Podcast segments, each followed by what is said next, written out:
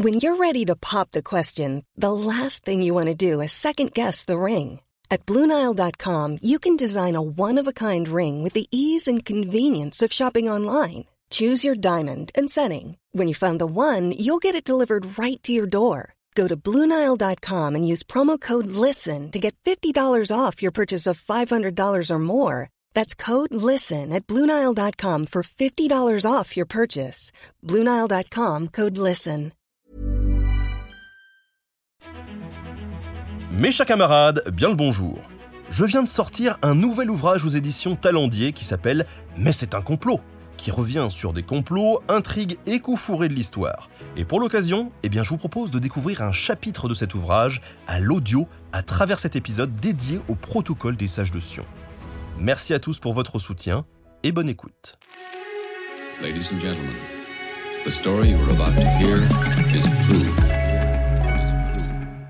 Parfois, le travail d'historien peut sembler sans fin, voire sans issue. Semer une idée fausse, même brièvement dans le cours de l'histoire, et il en restera toujours quelque chose. Un des exemples les plus connus de ce phénomène, ce sont les protocoles des sages de Sion. Un tout petit livre, mais qui a eu une telle influence dans le monde qu'il constitue la matrice, sans Néo et le lapin blanc, du complotisme moderne. Ces protocoles ont une histoire à peine croyable, et pourtant tout à fait exacte.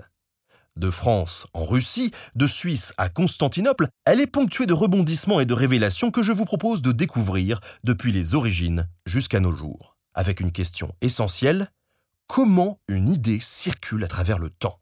Comment un ouvrage, reconnu très vite comme info grossier, a-t-il pu continuer à circuler, être traduit et réédité jusque dans le monde entier? Eh bien tout commence à l'époque du Second Empire, dans la France de Napoléon III. Maurice Joly, un avocat rebelle dans l'âme, s'insurge contre le caractère autoritaire du régime de Napoléon III, notoirement connu pour son contrôle de la presse. Après un premier pamphlet intitulé César, il publie en 1864 son ouvrage le plus connu, Dialogue aux enfers entre Machiavel et Montesquieu. Le livre met en scène une discussion politique imaginaire entre les deux philosophes. Le Florentin Machiavel défend cyniquement l'idée que la fin justifie les moyens tandis que Montesquieu, le penseur des Lumières, considère qu'un bon prince ne peut tromper son peuple sans que ce dernier ne finisse par se révolter. Sans aller très loin dans l'analyse, on comprend très vite que le Machiavel en question n'est autre que Napoléon III, clairement montré du doigt par Maurice Joly. Mais, pas fou, ce dernier préfère publier l'ouvrage sous pseudonyme, depuis la Belgique, pour éviter la censure. Le pamphlet circule ensuite sous le manteau en France et il est parfois vendu par son auteur. Une idée loin d'être lumineuse, car cela aide beaucoup la police à l'identifier. Il est finalement condamné par le tribunal correctionnel de la Seine à 15 mois de prison. La chute de l'Empire, en 1870, et la proclamation de la République devraient arranger ses affaires. Mais ça n'est pas le cas. Son caractère difficile le fâche avec ses amis républicains et il comprend vite qu'il n'aura pas les responsabilités et la gloire qu'il espère. Il meurt en 1878 dans des circonstances étranges, probablement par suicide sans que cela soit totalement assuré. Et voilà, l'histoire s'arrête là. Mais si les paroles passent, les écrits restent. Et le petit livre de Joly, longtemps oublié par tout le monde, a encore une nouvelle vie surprenante qui l'attend. Voyageons 30 ans plus tard, bien loin de Paris, au cœur de la Russie impériale. À la fin du XIXe siècle, chacun cherche à imposer ses vues auprès de l'influençable tsar Nicolas II. Les libéraux semblent les plus écoutés et ils l'incitent à industrialiser et à moderniser le pays. Face à eux, les conservateurs s'inquiètent de ces changements et de ces risques de révolution qui en découlent. Se sentant comme les gardiens de la chrétienté orthodoxe, certains s'inquiètent aussi de la présence auprès du tsar de juifs que l'on associe alors aux modernisateurs. Accuser les juifs est facile, car l'antisémitisme est très fort en Russie à l'époque. Les pogroms sont nombreux et permettent de canaliser la colère populaire et la détourner du pouvoir. Ce rejet des juifs est un phénomène important en Europe. Au même moment, par exemple, l'affaire Dreyfus déchire la France. En fait, face à toutes les tensions sociales et les problèmes économiques, beaucoup voient dans les juifs les coupables faciles. Mais il manque aux conservateurs russes un texte permettant d'ouvrir les yeux de Nicolas II et de le faire revenir à de meilleures dispositions, c'est-à-dire débarquer les libéraux et freiner l'évolution du pays. Et quoi de mieux qu'un livre expliquant par un complot juif la révolte montante en Russie? Les conditions de rédaction de ce livre ne sont pas clairement établies. Une hypothèse rapporte que Pierre Ratchowski, le chef de la section étrangère de l'Okhrana, la police secrète du tsar, vit à Paris depuis le milieu des années 1880. Il se serait adressé à un jeune russe nommé Mathieu Golovinsky, parfaitement bilingue, pour réaliser un travail de faussaire. Cette French Connection s'intéresse particulièrement à l'ouvrage de Maurice Joly, une dénonciation politique de Napoléon III facile à plagier et à transformer en complot juif. Golovinsky aurait conservé toutes les parties les plus cyniques exprimées par Machiavel pour faire croire à un discours de domination mondiale. Fréquentant les milieux antisémites parisiens, il aurait réalisé cette adaptation entre 1899 et 1901. Et Ratchowski, très content du résultat, l'aurait ensuite ramené en Russie. Actuellement, cette origine parisienne pourtant longtemps admise est remise en cause. Les circonstances de rédaction sont donc floues. Mais ce qui est sûr, c'est que d'une façon ou d'une autre, on aboutit bien à un plagiat grossier du livre de Maurice Joly. L'ouvrage paraît pour la première fois en Russie en 1903.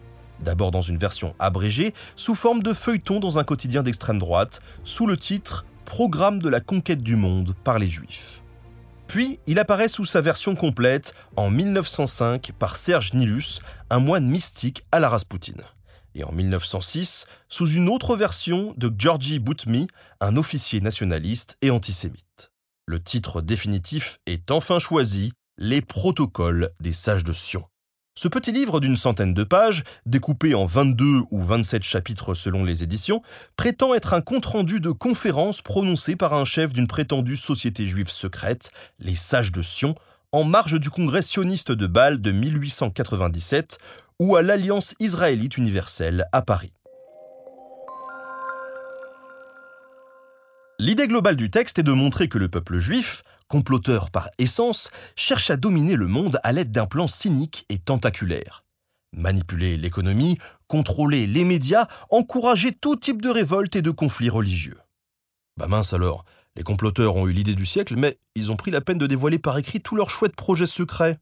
Ah, pour bien pimenter la chose, on a ajouté au livre de Maurice Joly des passages d'autres publications antérieures, comme le discours du grand rabbin au cimetière de Prague de Hermann Gotsch, un écrivain prussien antisémite. Rapidement, on ajoute aussi des allusions aux francs-maçons, histoire de suggérer une collusion entre eux et les juifs. La nouveauté et la force des protocoles des sages de Sion est donc de proposer une réflexion globale et un discours qui se veut cohérent. Ils prétendent ainsi dévoiler toute la vérité sur les activités secrètes et les intentions des Juifs partout dans le monde, à savoir détruire la civilisation chrétienne et parvenir au pouvoir. Le tout enrobé dans un ramassis de clichés antisémites comme le culte de l'or ou l'ennemi intérieur. Il faut rendre à César ce qui est à César. Dans un premier temps, le tsar Nicolas II, la vraie cible du livre, se laisse convaincre et renvoie même ses ministres les plus libéraux. Mais bien vite, il fait examiner l'ouvrage par ses services qui concluent que c'est un faux grossier. Encore une fois, on respire, ça devrait être la fin de cette affaire. Mais pas du tout. La diffusion de l'ouvrage est même accélérée par la révolution russe de 1917. Karl Marx étant juif, comme certains des bolcheviks, cette révolution n'est-elle pas la réalisation du complot annoncé dans le livre? Voilà comment se forge un mythe appelé à connaître par la suite une grande popularité. Le judéo-bolchevisme. Tous les émigrés russes qui fuient le nouveau pouvoir emportent dans leur bagage les protocoles des sages de Sion, qu'ils diffusent largement hors de la Russie afin d'avertir le monde de la menace. Ils en distribuent ainsi des versions dactylographiées aux négociateurs du traité de Versailles de 1919. Et en 1920, un article du prestigieux quotidien britannique The Times s'inquiète des informations qu'il dévoile dans son éditorial. Il titre Le péril juif, un pamphlet dérangeant. Un complot mondial, rendez-vous compte, il faut absolument en informer les lecteurs. Mais ne vous moquez pas trop vite des Anglais, parce que chez nous, on n'a pas vraiment fait mieux. On peut citer par exemple le Petit Parisien de la même année. Le bolchevisme est une des formes de caractère russe exprimées et appliquées par l'intelligence judaïque. Avec l'arrivée au pouvoir de quelques-uns d'entre eux, Israël a tout gagné. Le rêve confus de ces vieux prophètes se réalise. Difficile de ne pas lire dans ces lignes l'influence des protocoles des sages de Sion. Beaucoup se laissent convaincre, y compris des gens qui ne sont pas extrémistes. Ainsi, Winston Churchill publie le 8 février 1920 un article dans le Sunday Herald intitulé Sionisme contre bolchevisme.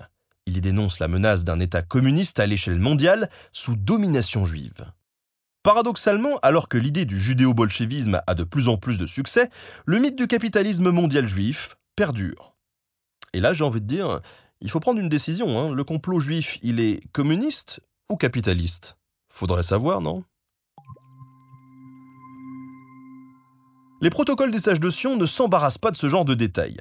Sa diffusion ne provoque pas beaucoup de réactions. Seule la presse juive le qualifie de pot pourri d'imbécilité maligne. Pour beaucoup de lecteurs, le livre donne simplement une clé de lecture facile pour comprendre tous les troubles mondiaux. Un complot, prévu de longue date, par des tenants d'une autre religion, leur but, le pouvoir. Et en dévoilant leur plan, le livre permet de le déjouer.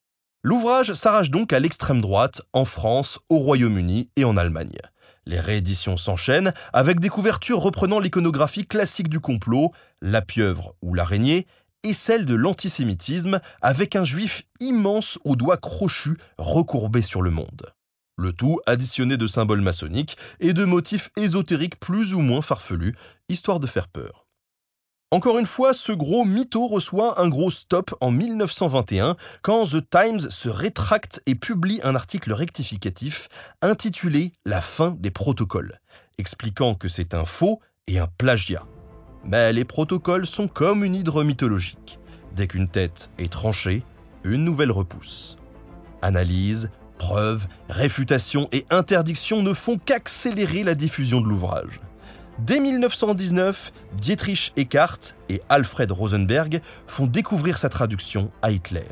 Et en 1921, le chef du parti nazi en cite des extraits dans des tracts du NSDAP.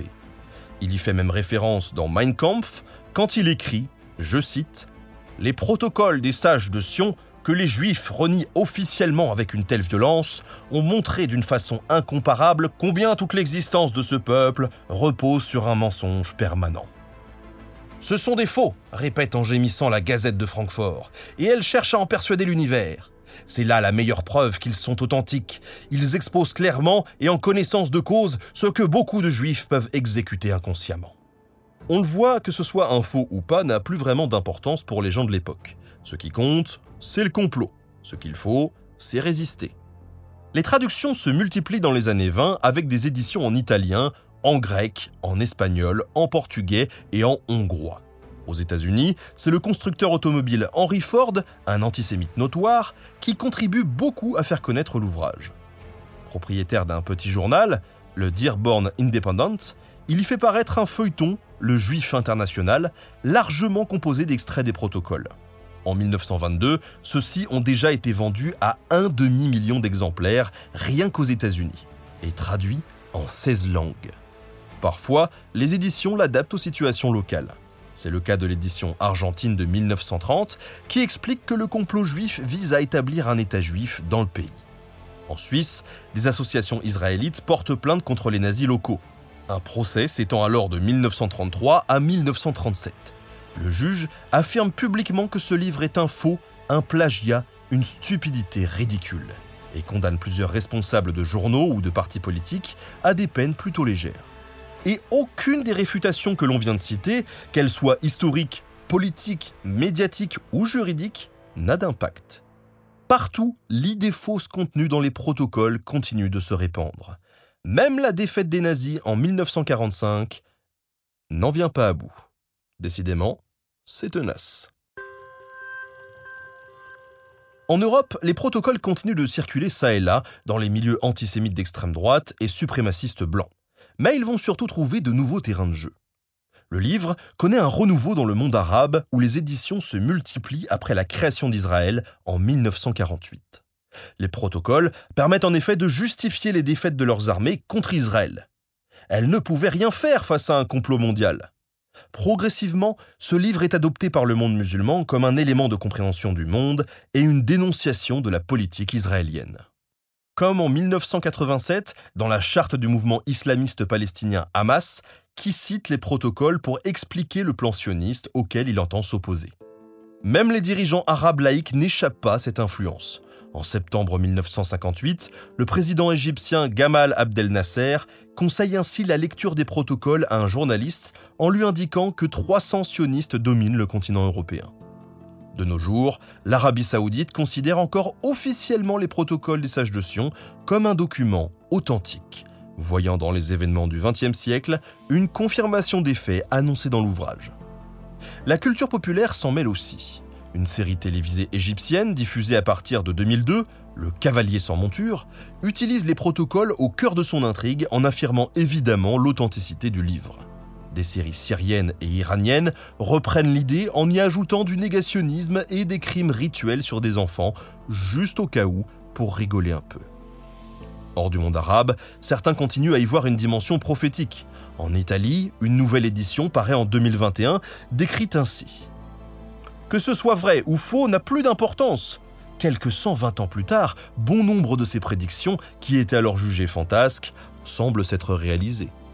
Les tentatives d'interdiction, comme en France en 1990, ont même souvent un effet pervers, en faisant connaître le livre et en renforçant les convictions conspirationnistes selon une logique implacable. Si le pouvoir veut l'interdire, c'est peut-être parce qu'il dit la vérité. Avec Internet, où le complotisme prospère, il connaît une nouvelle jeunesse, et il est extrêmement facile de s'en procurer un exemplaire.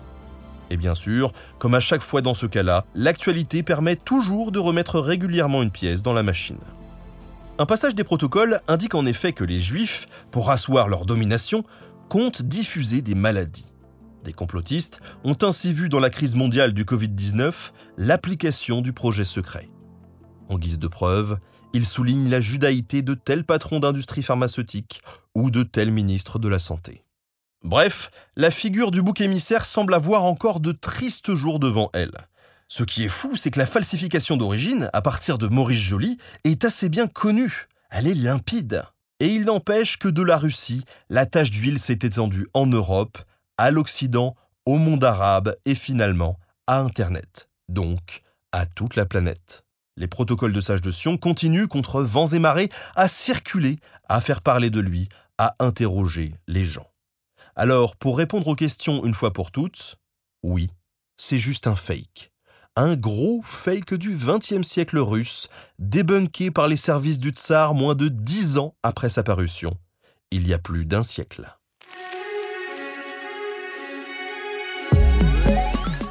Merci à Stéphane Genet pour la préparation de cet épisode.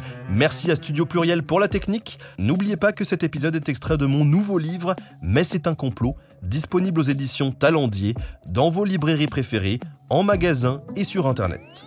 Merci pour votre soutien et à très bientôt pour de nouveaux podcasts. Hey, it's Paige DeSorbo from Giggly Squad. High quality fashion without the price tag. Say hello to Quince. I'm snagging high-end essentials like cozy cashmere sweaters, sleek leather jackets, fine jewelry, and so much more. With Quince being 50 to 80% less than similar brands and they partner with factories that prioritize safe ethical and responsible manufacturing i love that luxury quality within reach. Go to quince.com slash style to get free shipping and 365 day returns on your next order. quince.com slash style.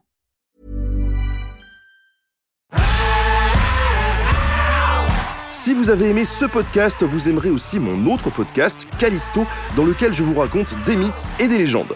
En attendant que vous nous suiviez sur Castbox, Apple Podcast, Podcast Addict ou toute autre plateforme qui propose cette fonction, n'hésitez pas à vous abonner. Vous pouvez même nous laisser une note et, soyons fous, un petit commentaire, je le lirai avec plaisir.